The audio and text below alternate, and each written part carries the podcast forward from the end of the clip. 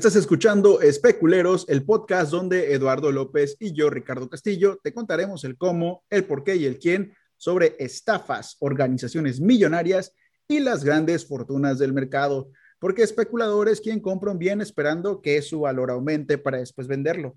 Pero cuando además de esto innovas, rompes el mercado y cambias las reglas del juego, nosotros te llamamos especulero. ¿Qué onda, Lalo? ¿Cómo estás? Bien, bien. Estoy muy emocionado porque eh, vamos a hablar de acerca de un tema que nos han venido pidiendo, pidiendo bastante en las redes sociales. Este, pongan sus comentarios igual qué, qué temas quieren, porque hoy vamos a hablar de Bitcoin.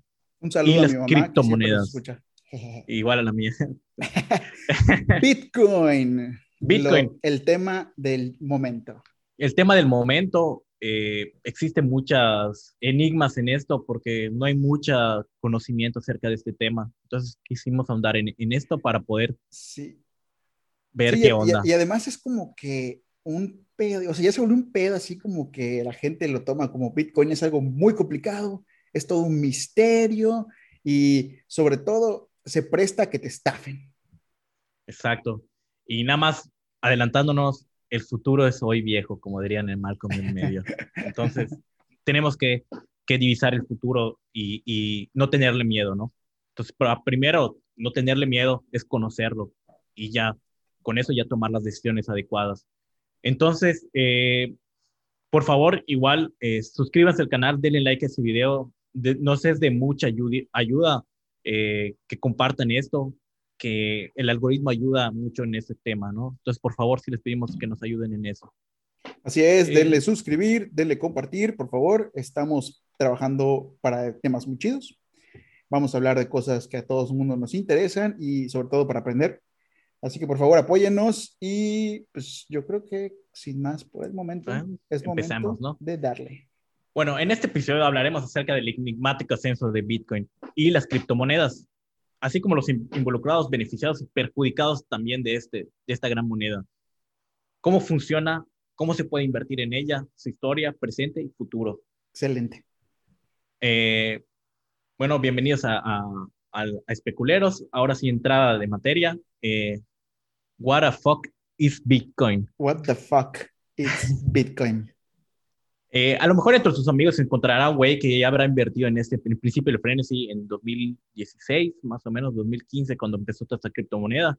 Y pues habrá, habrá sacado mucha lana en el primer rally que tuvo Bitcoin. ¿Qué pasó? Que, que como que era algo nuevo y pues invirtieron en- en algo y pues comenzó una burbuja que luego reventó en el 2018 más o menos y llegó con, con un crecimiento, de crecimiento importante, ¿no? Y pues muchos creyeron que igual a inicios de pandemia cayó muchísimo su valor, pero en un mes tuvo un ascenso espectacular como nunca se había visto en ninguna divisa en el mundo. Un crecimiento descontrolado hacia arriba. ¿Por qué? Porque pues ya todo lo digital cobró importancia en la pandemia. Pero bueno, eh, como decía, como que a veces hay miedos infundados acerca de esta moneda, a veces lo ven como es algo muy especulador, en el sentido de que, pues como no lo entienden, pues como que compran y venden y ni siquiera saben por qué se mueve el mercado. Ujú. Entonces, para, para poder entender esto, hay que entrar en materia para ir desmenuzando poco a poco, Contextualizarse. contextualizando cómo surge. Entonces, quisiera explicarles acerca de cómo inició las monedas. Eso es importante, ¿no? Sí, sí, sí, claro.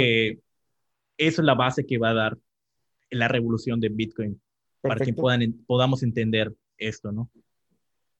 Al inicio de los tiempos, obviamente, como sabemos, era, un- era como un sistema de trueques. Sí, Entonces, pues, un productor de sandías y había un productor de naranjas, eh, pues decían, "Ah, bueno, te doy una sandía, pero tú me das tres naranjas, ¿no? O una manzana y una pera, o sea, que eran más o menos iguales. Como que era un eh, cotización un poco subjetiva, Mm, Como que totalmente subjetiva, ¿sí? subjetiva. Entonces, a veces, ¿qué pasaba, no? Cuando el productor de sandía quería venderle a una de manzanas, pero esta persona no quería una sandía. Entonces, tuvieron que crear pues, monedas o, o intercambios que eran una especie de pagaré, que tú lo podrías cambiar por algún bien eh, cotizado con, el- con esa moneda.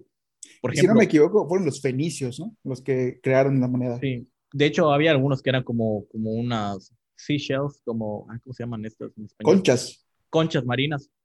Este, y esas conchas marinas las intercambiaban como que para el valor sea un poco mejor tasado. O sea, pues una sandía valía tres conchitas y una manzana una, ¿no? Entonces, como que aunque tú no necesitaras ese producto para intercambiar, pues tú ya creías en, en, el que esa conchita era un pagaré en sí. Pero ¿quién respaldaba la conchita? Pues el mismo producto, era un bien subyacente, ya sea formado por sandías, o sea por manzanas, en ese inicio de tiempo, ¿no? Sí, pero, pero tenía que haber alguien que dijera, ok, yo agarro tu producto y te doy acá estas conchitas. Claro, eso primero empezaron. Sí, sí, sí. En ese momento era como que algo este, subjetivo y, y tan, este, no tan centralizado como, como quisiéramos ver. Fue los inicios, para lo que luego este, fue evolucionando poco a poco, para que luego, ah, mira, encontramos oro. El oro está muy chingón. Pues vamos a utilizarlo como referencia. Lo encontramos en el continente americano, nos vamos a chingar todo lo que... No, eso es mucho antes, sí. Fue mucho antes, obviamente, desde los Bueno, ni siquiera Egipto, creo que los principios de la era. Sí. Que realmente es para, para muchos temas porque el oro es algo importante y la verdad, yo solo me quedo de risa porque, ajá, pinche metal brillante, güey. Ya sabes que le damos demasiada importancia, pero bueno. Sí. Eh, en fin. Después llegó el, el, el, tema del oro, donde el oro era bien preciado durante todo lo largo de la historia. Entonces respaldaban como que las monedas en oro. Y durante muchos años ese fue como que el común denominador en todas las culturas, ¿no? Eh, y luego comenzaron a surgir el tema de los billetes. O sea, los billetes eran, eran representaciones de una pequeña porción de una onza troy de, de, de, oro. O sea, una proporción de eso, ¿no? En donde tú que podías intercambiar a la Reserva Federal y recibías cierta cantidad de oro. O sea, realmente si tú a un banco central, ¿no? Sí. Exactamente. Ya se comenzó a centralizar. Ahí como que ya, pues, dependía de la cotización entre la cantidad que reservaban de oro en un banco central. Vamos a poner en la FE, en, no en la FED, en, en, el, en la Reserva Federal de Estados Unidos, en el Banco de México. Banco de México, etc., etc., ¿no? Entonces, como que, pues eso estaba bien en un principio, pero como cualquier especulero, un, un cabrón especulador, los gobiernos se comenzaron a dar cuenta how we create new value, o sea, cómo creamos nuevo valor. O sea, no podemos, eh, aunque sea chistoso, imprimir más billetes porque... Eso, es, eso está muy interesante, eso es muy interesante porque mucha gente tiene la idea de que como, como ya no hay lana en el mercado, que se impriman más billetes y con eso se genera más dinero, pero no puede ser así y de hecho es, un buen tema para hablar de cómo se crearía inflación, cómo se encarecería la moneda y cuáles son los sistemas o, los, o las herramientas que utiliza el gobierno para controlar la inflación y la liquidez. Claro, y sí vas a tocar cierta parte. El tipo de cambio. Vas a tocar cierta parte, aunque es un tema muy extenso, que podremos, como dices, podemos dedicarle, pero bueno, vamos a explicar como que las bases. De qué se dio cuenta Frederick Franklin D. Roosevelt, FDR, eh, que pues ya no se podía crear más valor de lo que había, porque eh, obviamente el precepto del oro es que es algo finito. Claro. bueno, se, o sea, se extrae de minas de no sé dónde. Sí, sí, sí, sí. Pero pues siempre hay pues, una cantidad limitada de, de, producción y todo lo demás, ¿no? Y obviamente no le gustaba porque no, se, no podía inflar el valor del dólar en ciertas ocasiones y no se podía crear dinero extra porque estamos, obviamente, FDR es el presidente de la Segunda Guerra Mundial. Si no me equivoco, o sea, los inicios de, de la Primera Guerra Mundial, Segunda Guerra Mundial. Obviamente necesitas cantidades. Sí, ese, ese le decía ruedas, ¿no? Sí. o sea, necesitas cantidades enormes de dinero para poder auspiciar las campañas militares. Sí, que a partir de la Segunda Guerra Mundial es cuando cambió todo el orden mundial. Claro. Y Estados Unidos llegó a ser lo que es hoy, la potencia número uno, porque antes no era la potencia número uno. Y de hecho, esta estrategia fue demasiado importante para poder entender cómo se creó el valor eh, pues de las cosas. Aquí viene como que el principio de, de la nueva era, ¿no? Exacto. Bueno, de la era de, que conocemos hoy, sí, la nuestra era, sí. Ok. Entonces, ¿qué se le ocurrió a, a, a FDR? A FDR. A FDR en 1933 se le ocurrió prohibir la acumulación privada de oro en monedas, en certificados, porque tenían que entregar el oro a la Reserva Federal, a cada un tipo arbitrario de 2067. Y luego, cuando ya lo acumulaba la Reserva, infló el mercado a 35 dólares. O sea, prácticamente dijo ese cabrón, denos todo el, el oro a, al gobierno. Ya nadie va a tener oro, todos lo vamos a tener el gobierno. Claro, y obviamente pues infló porque pues ya tenían el, el control casi pues, todo el oro en la Reserva Federal. Ah, cuando dices infló, dijo, tenemos 10 toneladas de oro, pero vamos a hacer dinero como si tuviéramos 30. Ajá, no, voy a recolectar de todos el oro que te tienen todos y yo solo lo voy a controlar y yo soy el único que manda y obviamente este, crearon un valor este, virtual que aumentó el valor de, del oro. Eso probablemente para promocionar las campañas militares, ¿no? O sea, como tú decías, cuando imprimes un dinero realmente no estás creando ningún valor subyacente porque, eh, o sea, cuando eh, tiene una gran deuda, un millón de pesos, por ejemplo, el gobierno mexicano o el estadounidense, la lógica marcaría que deberías de incrementar los impuestos para ser contraparte de un millón de pesos para poder eh, equilibrar las finanzas. Entonces los gobiernos, como te digo, de Franklin Roosevelt, FDR, eh, se dieron cuenta que esto podía, que estos podían ir a su casa, imprimir un millón de billetes y ahí empezó el monopolio del dinero. O sea, ¿cómo se dieron cuenta de que podían imprimir eh, esto. Y, eh, o sea, puedes imprimir los billetes en tu reserva y como que Frank D. Roosevelt como que ya dejó de, como que por un lado el oro y ya comenzaron a crear el, crear el valor dentro de la misma moneda. Y ahorita voy para eso, cómo explicar por qué podría pasar eso. Okay. Llega 1971 y llega Después Richard de la Segunda Guerra Mundial, sí. Después de la Segunda Guerra Mundial, ya esto ya es la, la, la etapa de la eh, Guerra de la Fría. recesión, ¿no? Guerra Fría, yo te diría. Richard Nixon, que es el de Watergate, que, que después se excusaron, pero bueno. Gran personaje. Ajá. Entonces firman el acuerdo de Bretton Woods. Y en ese acuerdo, eh, Estados Unidos dejaría de usar el estándar de oro como referencia. Por lo que el dólar dejó de ser una moneda basada en oro a pasar a una moneda fiat. Eso es importante. Así se llaman ¿Qué esas es- divisas fiat. Que es fiat. Fiat es una moneda que no tiene ningún valor subyacente. O sea, que no está Por lo que- respaldada por nada.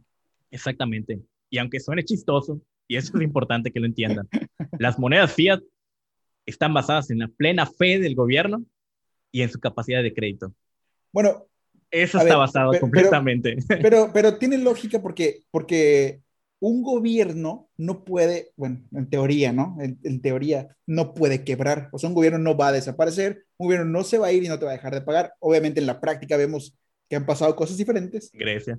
Grecia, Argentina, este, eh, pero, pero sí, o sea, está, está, está basado en el, en el hecho de que nos- nuestro país siempre va a generar impuestos que nos van a dar los ciudadanos y siempre vamos a tener dinero para pagarte, tal vez no en, en, en el corto plazo, pero en algún punto te vamos a terminar pagando. Claro, es como que la plena fe de que el gobierno americano como que eh, no va a dejar de pagar sus deudas o el gobierno porque mexicano. nunca va a desaparecer. Exactamente, ¿no? Entonces, bueno, esa es la, la, la idea general que, que se hubo en esos momentos cuando se firmó con Richard Nixon y surgieron las monedas tipo fiat. Eh, así como el ejemplo de las conchas de mar, que valían algo, valían, pues, o sea, en un commodity como una sandía, como un peso, como lo que sea. Ahora pasó a ser parte del gobierno federal y en su capacidad de crédito para pagarte y en su confianza, ¿no? Claro, sí. O sea, yo tengo un billete de 10 dólares que no representa 10 pepitas de oro, sino que representa que el gobierno de Estados Unidos me está diciendo, en algún punto yo te, voy, yo te pagaría si tú quieres cambiar este, este papelito Exactamente. Basado nada, en, mi- en que, en que yo soy gobierno de Estados Unidos. Exactamente. Entonces, ya representando toda la historia de las monedas y cómo llegamos a la parte fiat, ahora quiero contarte por qué Bitcoin está revolucionando completamente todo ese esquema. Oye, pero es importante decir que Bitcoin no es la primera moneda, la primera Claro. criptomoneda, ¿eh? Porque mucha gente dice, ay, güey, ay, ay". han, han habido otras que han quebrado y que Claro, han pero, pero ahorita Bitcoin es, es el, el- Te voy a comenzar a explicar de por qué Sí, es el- es el Bitcoin referente. está revolucionando, pero es el referente ahorita, Sí. ¿no? Ok. sea, ¿qué pasaría si te preguntara que hay unas monedas que no dependen de los gobiernos centrales? Que no dependen de nadie más que el libre mercado. Sí. Monedas que no dependen de la inflación que a su vez fue generada por el mismo gobierno. O sea, como eso te estoy diciendo que el mismo, o sea, el gobierno imprime más billetes, es por algo, entonces crea una inflación de un dinero inexistente. Entonces, ese gap que estás comprando o spread que estás pagando de más cada año de 4, 6%, es mismo generado porque el gobierno imprime más billetes. Ok, sí. Sí, o, porque, o porque está gastando el gobierno más de lo que recauda. Claro. Sí. Entonces, ¿en qué se basa Bitcoin?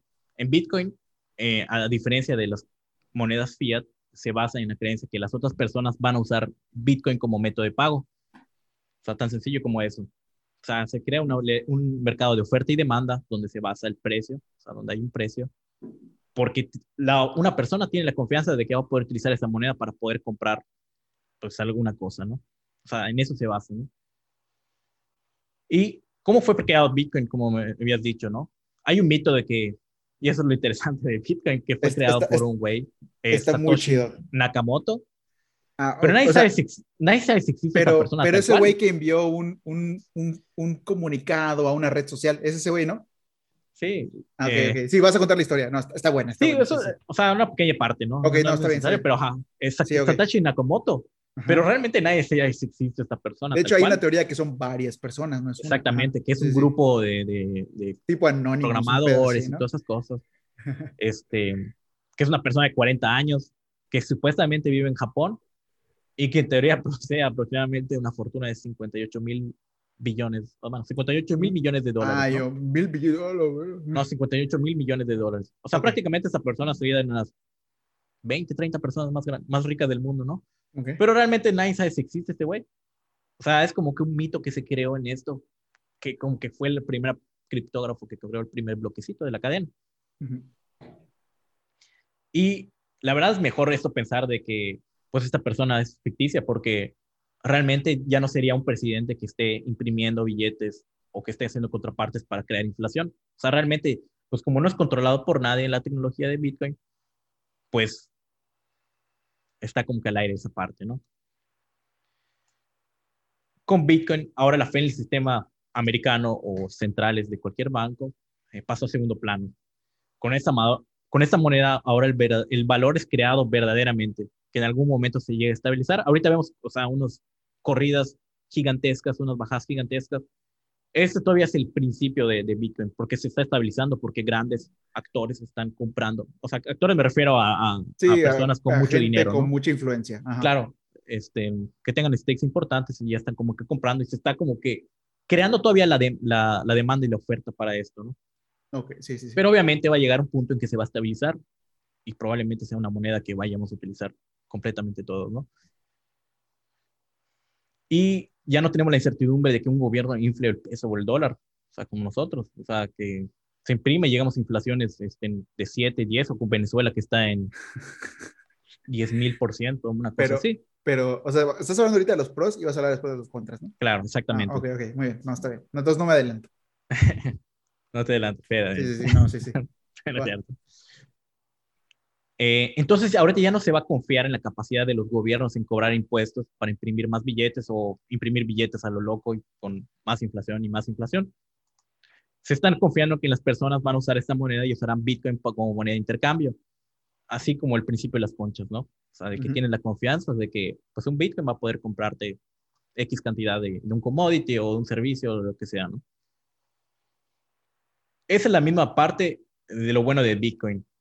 Eh, no depende del gobierno ni de una mano que controle la inflación o deflación, ni los creadores de Bitcoin pueden hacerlo. O sea, esto pues absolutamente nadie puede ser más oferta o demanda, ¿no? Es lo que dicte completamente el mercado. Por la tecnología chingona de blockchain. Claro, este, que en un momento voy a hablar de eso. Este, Y obviamente la contra de Bitcoin es que pues no, no, no tiene un activo subyacente como eh, referenciado como un oro o como, no sé, este, plata u otro o una organización que la respalde, güey. Algo que lo respalde, ¿no? O sea, como que es completamente en la fe de las personas, ¿no? Eh, y ahora bien, la diferencia entre fiat es que los gobiernos dictan el valor de la moneda y así se genera el valor a los demás ciudadanos. O sea, me refiero a que el gobierno, vamos a suponer que ese es el gobierno central, el gobierno central dicta cuál es el valor de la moneda y se lo manda hacia afuera a los ciudadanos. Lo que pasa ahora con Bitcoin es que los ciudadanos que estamos afuera dictamos el valor intrínseco del Bitcoin, que es la parte que está revolucionando Bitcoin. O sea, que el valor no viene de dentro, viene de, de, afuera, ¿no? Esa es, como, la, sí. Esa es, como la si el tipo de cambio, como el del dólar, estuviera regulado por el mercado y no por el gobierno de Estados Unidos. Exactamente, que imprime más billetes y los lleva la chingada a nosotros, a México peor y, y así, ¿no? Así es. Y también quiero hablar. O, por ejemplo, es cierto igual con el peso mexicano que está subvaluado.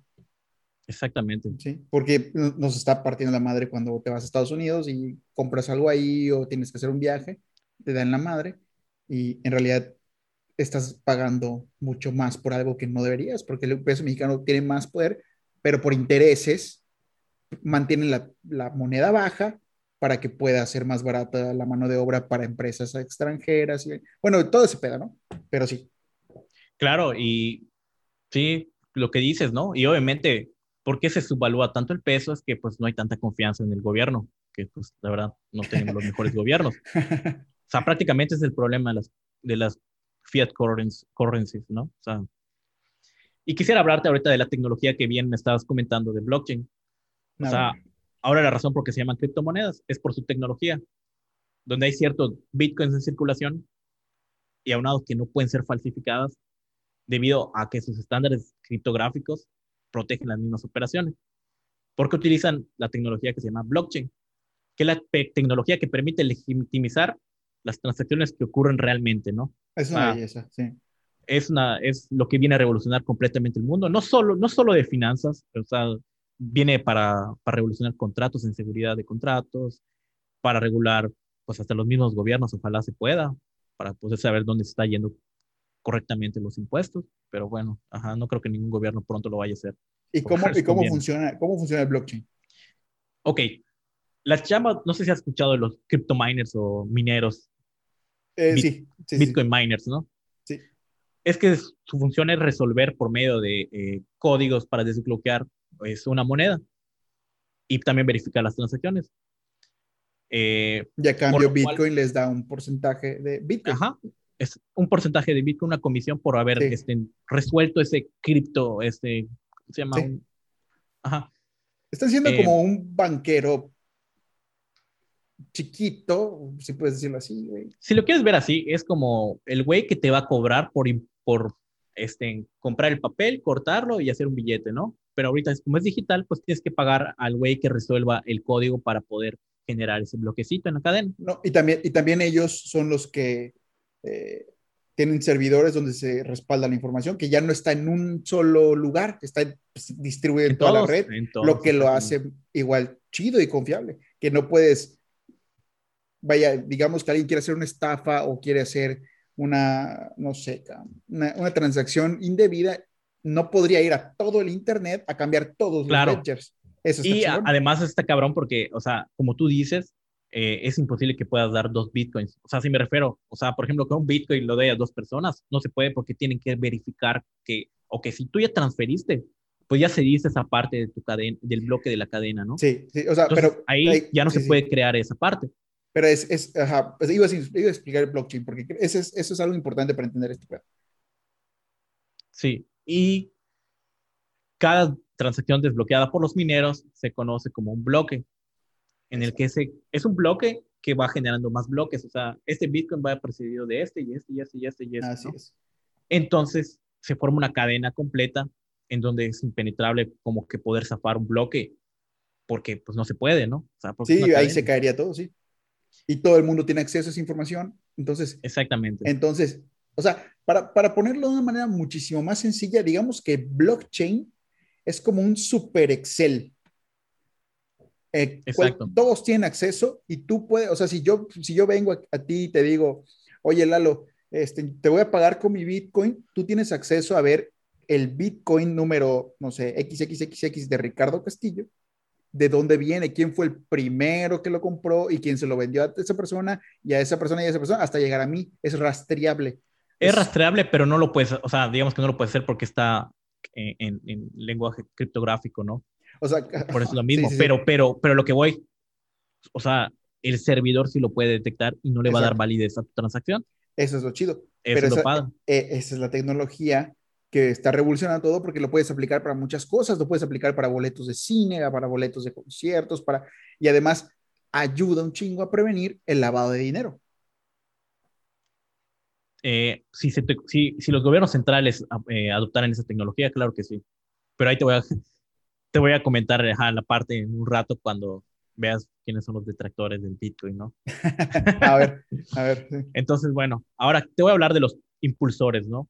Eh, ahora bien, en los últimos meses hemos visto noticias de que principales actores, como te digo, como Elon Musk, a través de su empresa Tesla, compraron 1.500 millones de dólares por, en Bitcoin. Sí, sí, sí. Y lo que él dice es que cree más en el valor del Bitcoin que la deuda soberana de Estados Unidos. Y se está anticipando cuando la mayoría de las personas cambien a las monedas fiat a las criptomonedas. O sea, eso, algunos ya dicen que, pues, que pues, va a ser la moneda del futuro, ¿no? Y quizá ya es del presente, y no nos hemos dado cuenta, ¿no? Bueno, ya puedes comprar tu Tesla con Bitcoin, ¿no? Claro, sí. Y, y, creo que ya puedes hasta, hasta pagar deuda de verdad, así de tarjetas de crédito, así con Hay algunos bancos que, ya, están, ya están este, migrando, ¿no? Entonces la gente ya no quiere depender de los gobiernos que inflen o impriman más dólares, como el caso de la pandemia, que se tuvieron que imprimir trillones de dólares para salvar su economía. Y esa tendencia seguirá, ya que la economía de Estados Unidos cada vez es más depende del gasto público, como empresas subsidiadas por el mismo gobierno, como 3M, SpaceX, o llame lo que quieras, American Airlines, que que son... Sí, o todas las General Aplican el bailout completo o que financian sus proyectos como ir al espacio. De hecho, se me hace algo bastante hipócrita de la parte de Elon Musk que critique que ya no cree en la deuda soberana, pero el hijo de su puta madre está siendo oficiado sus proyectos por el mismo gobierno de por, por la NASA, ¿no? Sí. Exactamente. Pero bueno, eso es tema para otro, otro podcast. Pues te digo, a mí ese güey se me hace un... Bueno, ya, sí, eso es otro podcast. sí, sí, sí. Ya luego le tiramos Mierda. bueno, y ahorita te voy a hablar de los detectores, ¿no? Que lo que te venía diciendo.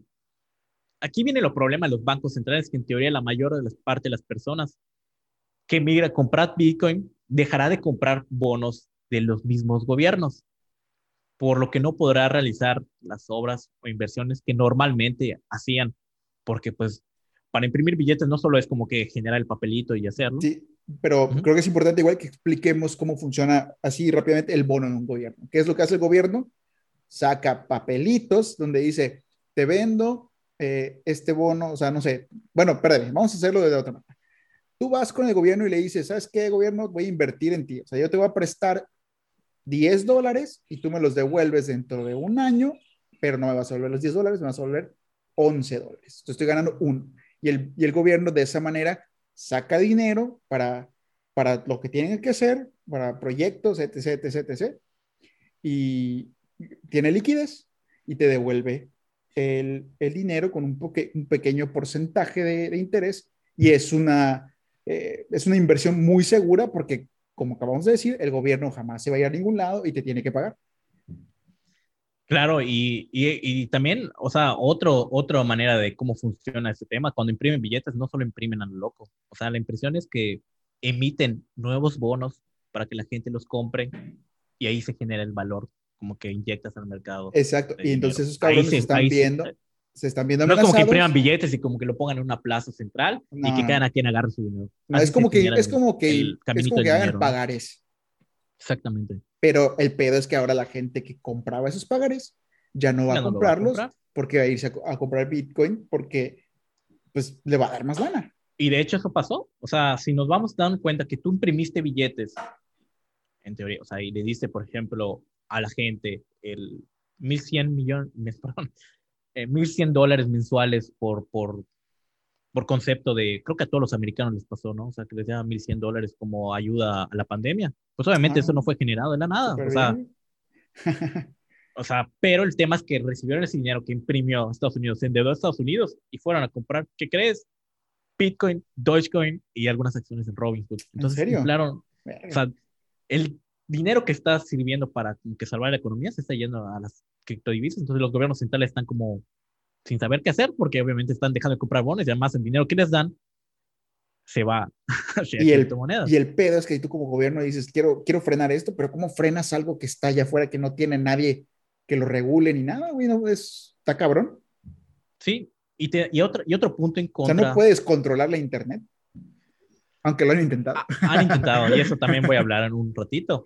Este, pero otro punto que tiene en contra Bitcoin es que como no depende de algún gobierno, eh, no, puede ser verificado por los mismos, que digo. Entonces, como si me habías dicho que ah, puede evitar la lavado de dinero, pero realmente en la realidad es al revés. O sea, como no puede ser verificado por los gobiernos, pues hay una actividad de que puedes, trans, o sea, puedes pagar y comprar en Bitcoin. Y como no regula ningún banco, no, o sea, el mismo FBI o algo así, no pueden eh, entrar porque como está cripto, en, lenguaje criptográfico, pues, pues, no pueden entrar y verificar las transacciones y no pueden ligar el camino del dinero sucio.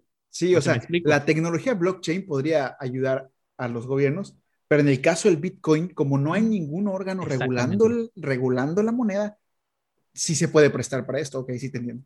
Claro, o sea, si el gobierno sacara US Coin este, y pueda verificar las transacciones, pues ahí sería lo, lo ideal, ¿no? O sea, que sea de precio dictado por, la, por, la, por las personas, pero pues haya una cierta legitimidad de que ellos pueden acceder y ver, ah, bueno, este cabrón está pagando tres bitcoins para matar a un cabrón. O, o sea, es que pues así es. O, salieron tres bitcoins de la nada. ¿Qué pedo? ¿De dónde viene, de dónde viene este bitcoin? Y ahí dices, ah, no, es este cabrón que quiere meter dinero al sistema que viene de puta narcotráfico, no sé. Claro.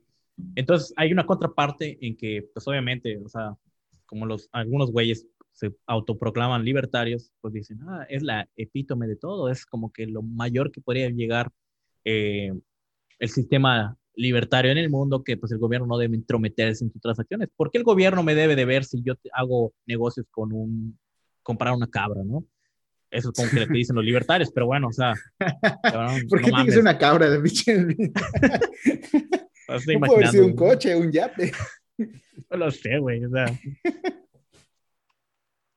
Entonces Bitcoin vino a revolucionar y cambiar el sistema y dejar de creer en el sistema centralizado. Eh, si, si, podemos ver las gráficas, eh, vamos a intentar ponerlo en el, video, pero si no, no pasa nada, ¿no? O sea, si viéramos el índice del dólar, cómo está bajando completamente, si lo pones en contraparte con el, con el, eh, el índice del Bitcoin, que está siendo completamente un espejo opuesto, o sea, como el mirror, ¿no? Pero en el sistema inverso. O sea, como Bitcoin va surgiendo, el dólar va cayendo. Y tiene una razón, como lo hemos visto en el capítulo. O sea, hemos platicado de por qué está pasando esto. Eh, por poner un ejemplo, si crees, si tienes fe en el gobierno, si crees, compraría los bonos, pero si crees en ellos, migas a Bitcoin. O sea, si crees en, en, el mismo valor que le da la gente, ¿no?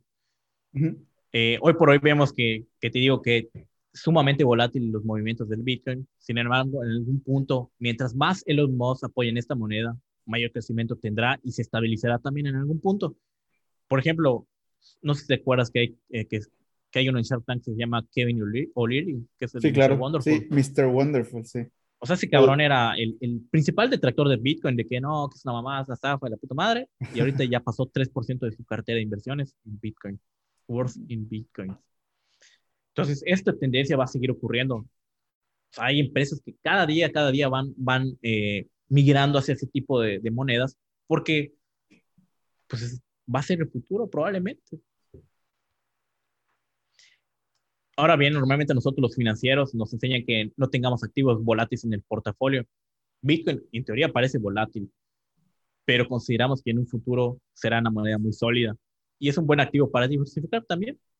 Increíble, increíblemente nos protegerá de la inflación, que suena, aunque suena un poco contraintuitivo. O sea, haciendo una eh, moneda de volátil, Ajá, sí, sí. pues nos va a proteger de la inflación. ¿Por qué? Porque por lo mismo que estamos viendo la tendencia en que ya no vamos a creer tanto en los gobiernos, ¿no? Y todo va a migrar en lo digital. De hecho, Michael Burry decía que vivimos en la época donde la volatilidad ya no cobra el mismo sentido de antes. Antes la volatilidad era como que pues un pequeño porcentaje de tu cartera porque va a poder este, mermar tus rendimientos. Pero en este caso la volatilidad ya no existe, o sea, ya no es una razón de no invertir en algo, ¿no? Obviamente hago un disclaimer, o sea, no estoy diciendo que vayan a comprar todo su dinero en Bitcoin, o sea, sean este, eh, eh, precavidos. Tengan un poco de criterio y precavidos, probablemente 3, 4% es algo que yo haría. Algo, y ya todo depende de ustedes cuál es el riesgo que ustedes tomarían para poder invertir en ello. Hago el disclaimer, o sea, no es una recomendación de inversión. Ahora, ahora eso, es, ese es un buen tema. Yo, Ricardo Castillo, quiero comprar bitcoins, ¿qué hago? Eh, es lo que voy a llegar. O sea, déjame contarte una cosita y llegamos a cómo no, no, no, es que, es que, es que me adelanto, tío. Discúlpame, vas. No, no te preocupes. Sí, sí, sí. No, o sea, quiero llegar al punto de saber dónde invertir porque primero te tengo que contar este, un caso que acaba de pasar, que será hace una semana. ¿El de Turquía? El de Turquía. Excelente. Porque yo me puse, me, me puse a, a, como encabronado porque digo, bueno, o sea, si Bitcoin es impenetrable, ¿por qué chingados se pudo haber robado dos mil Pero ese no fue Bitcoin, fue un cabrón. Entonces aquí es la empresa Tor que se llama Todex en Turquía, que se robó esa cantidad.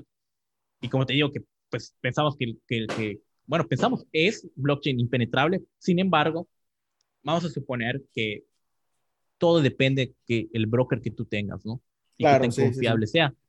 Porque ¿qué lo que es el broker, no? Tú compras un Bitcoin y ellos vamos a suponer que tienen una, una eh, caja fuerte virtual donde tienen una llave y ponen ahí tu Bitcoin. ¿Ok? Tú eres el dueño del Bitcoin, eh, bueno, en teoría, eres el dueño del Bitcoin, pero el broker tiene la llave. Entonces, ¿qué pasa si el mismo dueño del Bitcoin abre esa caja fuerte, agarra el Bitcoin y se va? Eso es lo que pasa en Turquía. Entonces, ¿por qué quería hablar de ese tema antes? Porque hay que tener mucho eh, criterio para poder escoger un buen broker que te ayude a, a pues te dé seguridad de dónde almacenar tus criptomonedas, porque eso no puedes, con cualquier pendejo como los, puta, no sé qué brokers hay, todos piteros, IQ Markets y mamadas, güey, o sea, sí, sí, sí. Cabrón, ves que, que no es un broker seguro, pues ni le metas, o sea, si te están haciendo, este, ¿En qué te tienes que fijar? Campañas de, campañas de multinivel que puta nada más que por referidos te dan dinero, no mames, o sea, ahí no pongas tu dinero, o sea, tú dices tu, tu propio criterio, güey, o sea, o sea, pero, pero, pero hay gente que no sabe en qué te tienes que fijar. Exactamente. Entonces, ahorita llegamos a cómo poder invertir en, en, en, en bitcoins, ¿no?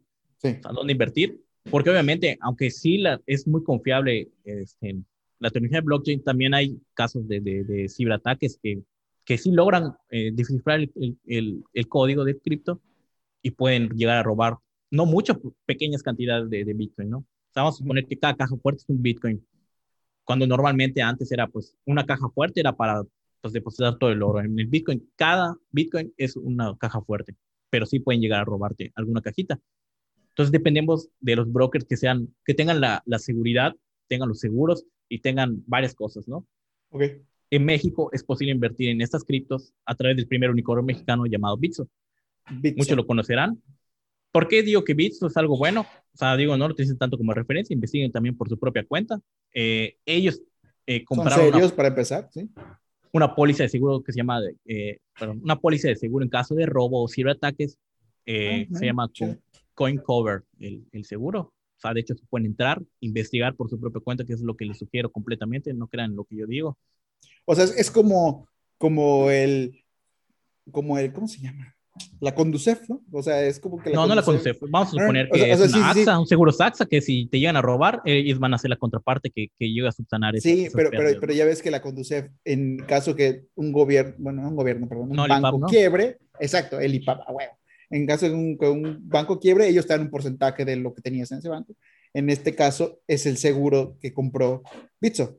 Exactamente. Y eh, ojo, esto, como les digo, lean, no me crean nada. O sea, prefiero que ustedes indaguen por su propia cuenta.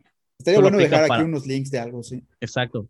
Solo para, ah, perdón, ese seguro solo aplica en Bitcoin y Litecoin. O sea, si compras alguna criptomoneda, no sé, Ripple o algo así, no, no cuenta, ¿no? O sea, eso tienen que, que ser muy incisivos en esa parte legal y, y, y, de términos y condiciones para que no les lleven un susto, ¿no?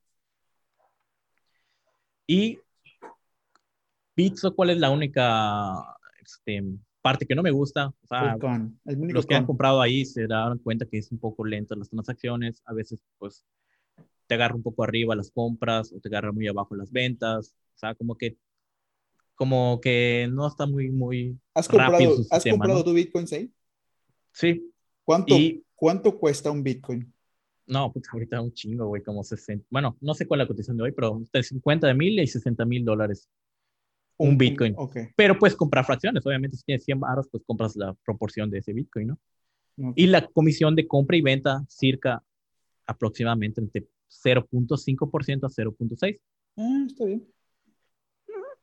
No es tanto, o sea, es medio cara esta comisión, ¿no? Sí, ah, ok.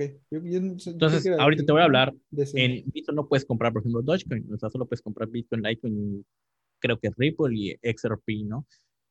Este, entonces, hay una, una, este, un broker mucho más grande, que creo que es el más grande del mundo, que se llama eh, Binance. Binance. Okay. Binance o Binance. Eh, ahí sí, Binance y, Bitcoin. Ajá. ajá. Ahí compran, eh, se puede comprar Dogecoin, creo que es el único, o sea, aquí en México podrías acceder para comprarlo. O sea, legal, porque igual creo que ya hay otras este, carteras virtuales donde puedes comprarlo como, como Skrill o como, creo que hasta PayPal ya pronto se va a poder, pero bueno, ajá, en el, como un broker tal cual, este, en Binance se puede comprar el Dogecoin y ellos cobran una comisión aproximada de 0.10 por 0.10%, es mucho más baja que la de Bitso. Sí, ah, sí, mucho más. Punto 4, ¿no? Sí, es la más grande y pues probablemente tenga la seguridad, más seguridad. Eh, sin embargo, se ha reportado unos robos de 40 millones de dólares, pero ellos sí respondieron a sus clientes, o sea, no es como que se escaparon como el turco. Pues crearon un fondo inamovible de 10% de sus comisiones, es como un tipo de seguro para ellos en caso de que haya un ciberataque. como, el de, como el del IPAP, sí. Sí, pero es, de ellos mismos, ¿no? Sí, está súper bien, está chido. Obviamente. Es como, si yo te dijera, dame tus inversiones y si algún pedo pasa, yo de todos modos tengo dinero aquí para respaldar cualquier cosa que... O sea, está súper bien. Sí. Está súper bien, pero obviamente está ligado a la misma empresa, porque ¿qué pasaría si pues quiebra la empresa? Que no lo veo factible todavía, pero pues, ajá, ¿no? Y pues a mí me preocupa un poco que, que no tengan contrapartes, o sea, como Pizzo que compró el seguro de CoinCover, pues ellos no tienen bueno, hasta lo que yo investigué no tienen. Si tienen, pues pónganlo en los comentarios y, qué bueno, ¿no? Ok. Entonces, sí, bueno, tiene, mucha lógica, sí. Porque yo soy el mismo que te está respaldando y si yo me veo a chingada, pues también sí tiene lógica. Exactamente. Entonces, siempre, siempre en las inversiones, esto es importante y espero que lo escuchen muy bien, siempre te tienes que cubrir contracíclicamente, ¿no? O sea, que no, como hizo Michael Burry, de que no, no compró Más seguro, seguros de, del mismo güey que está haciendo las subprime mortgage bonds. O sea, entró con uno que no tenía posiciones cerca de eso. Entonces siempre te tienes que equilibrar, ¿no? Poner tus huevos en muchas canastas. Sí, sobre todo que sean contracíclicas o que no tengan este, en referencia alguna con otra, ¿no? Pero bueno, esto es lo que quería contar acerca de Bitcoin. Espero que les haya gustado muchísimo, la verdad. Eh, si tienen alguna duda, pónganlo en los comentarios, trataremos de responder cualquier cosa. A ver, eh, acerca de más temas que quieran poner, igual. Algo que a mí me interesa saber. Tú ya has invertido en Bitcoin. Sí, digo, poquito. ¿Cuánto ha generado en un porcentaje tu inversión?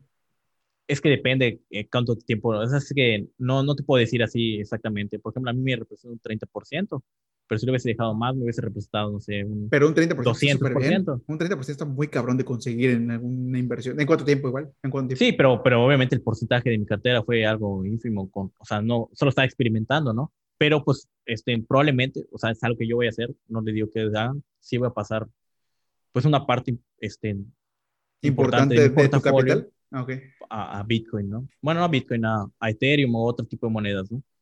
¿Por qué? Porque prácticamente se va a ser el futuro, como lo estamos viendo. De hecho, gobiernos, por ejemplo, Turquía prohibió la, las criptomonedas, pero por más que quieras prohibirlo, siempre va a haber eh, los VPN donde puedas comprar en otros países. Pero, pero además, además dijo que iba a ser temporal, en lo que llegaba algo o alguien a respaldar esto, como un banco central de criptomonedas. Claro, y a mí me encanta, estoy viendo una serie que es Mr. Rod y que ah, es una chulada, que es, que es, como, como lo que está previendo el futuro, que prácticamente los gobiernos centrales están peleando. Este, en China era auspiciada por el gobierno chino y como que Estados Unidos sacó una moneda que era Bitcoin. O sea, obviamente es ficticio, ¿no? Pero prácticamente lo que está pasando. Entonces, el gobierno que logre descifrar y poner su propia cripto en eso va a ser el ganador completamente, ¿no? Este, Interesante. No sé si quieras hacer algo más comentar, Rich. Mira, yo creo que esto es eh, un tema que da para muchísimo más. Así que me gustaría que la gente eh, nos dijera si les gustó, si tienen alguna pregunta, alguna duda, si nos quedamos cortos con el tema, porque podríamos hacer una segunda parte respondiendo más preguntas sobre lo que, lo que, eh, pues lo que faltó aquí por desarrollar. También lo de blockchain es un tema que da para un chingo de, de plática y estoy seguro que vamos a ver muchísimos casos chidos, porque eh, ya se habla mucho de las estafas, güey, pero también hay un chingo de casos de gente que se va para arriba con los rendimientos. de los cuales no se habla tanto, güey, porque la gente todavía está así como que, güey, esto es una estafa también. Pero no, güey, sí hay casos legítimos de gente que tiene un chingo de lana gracias a esto. Sí, es que estafas son cuando lo pones en, pues en brokers falsos, ¿no? O sea, como te digo, IQ Market y esas cosas que, que te dan referidos. O sea, la verdad, o sea, tengan criterio, vean, comprueben, primero empiecen con algo pequeñito. O sea, yo los consejería nada más algo que yo haría, que como 2-3% de su cartera, tampoco tanto, pero es algo que probablemente nos, eh, nos proteja de la inflación. ahorita en México estamos a 4.60, creo, o sea, ya es un montón. O sea, ya ni siquiera el mismo CETE te, te, lo, te, lo, te lo salva, ¿no? Sí, no, esto está bien cabrón. Entonces, pues yo nada más digo, es el futuro, y el futuro soy viejo, entonces... El futuro soy viejo. Entonces, sí, ya probablemente en los siguientes meses, por ejemplo, eh, al día de hoy, 8 de mayo de 2021, PayPal está en pláticas para poder eh, hacer exchange de Bitcoin. Elon Musk de mierda. Bueno, ya no, ah, bueno, pero ya no es de él, ¿no? Ya no es, no, de, ya no es de él. Pero bueno, eh, pero nada más para recordarles. Seguramente tiene un porcentaje ese cabrón, estoy seguro. Sí. Nada más para recordarles, este, eh, suscríbanse al canal, este, igual suscríbanse a nuestras redes sociales, arroba especuleros podcast o especuleros pod. Eh, también pueden encontrar como arroba lalo-goody. ¿Y a ti, Rich? Richarito 14 bajo. Ya lo cambié a que sea solamente uno para que no sea tanto madre. Richarito 14 bajo. Eh, síganos, compartir y pues estamos ansiosos por escuchar el siguiente tema eh, que viene, que es... ¿Nos puedes dar un preview? Una no, preview, un... Una conspiración muy interesante que existe en los mercados de Wall Street, que son los mercados más grandes del mundo, y sobre todo lo importante que es la tecnología ya para cualquier cosa, güey, porque ya no puedes, eh, o sea, ya no puedes tú creer que con tu cerebro analizando cosas y, haciendo el trabajo de la tarea, ya no es suficiente para ganar en, en ahí. Ahora ya la tecnología se volvió algo en donde no puedes, no puedes competir sin ella. Digo, suena, suena algo muy tonto y muy lógico para, para los que, para la mayoría de la gente que lo sabe, pero cuando escuchen lo que viene, se van a dar cuenta que inclusive entre tecnologías ya no es posible competir. Perfecto, y pues muchas gracias por escucharnos y nos vemos en el próximo martes con el nuevo capítulo de Especuleros. Muchas gracias, Lalo. Estamos pendientes. Bye bye.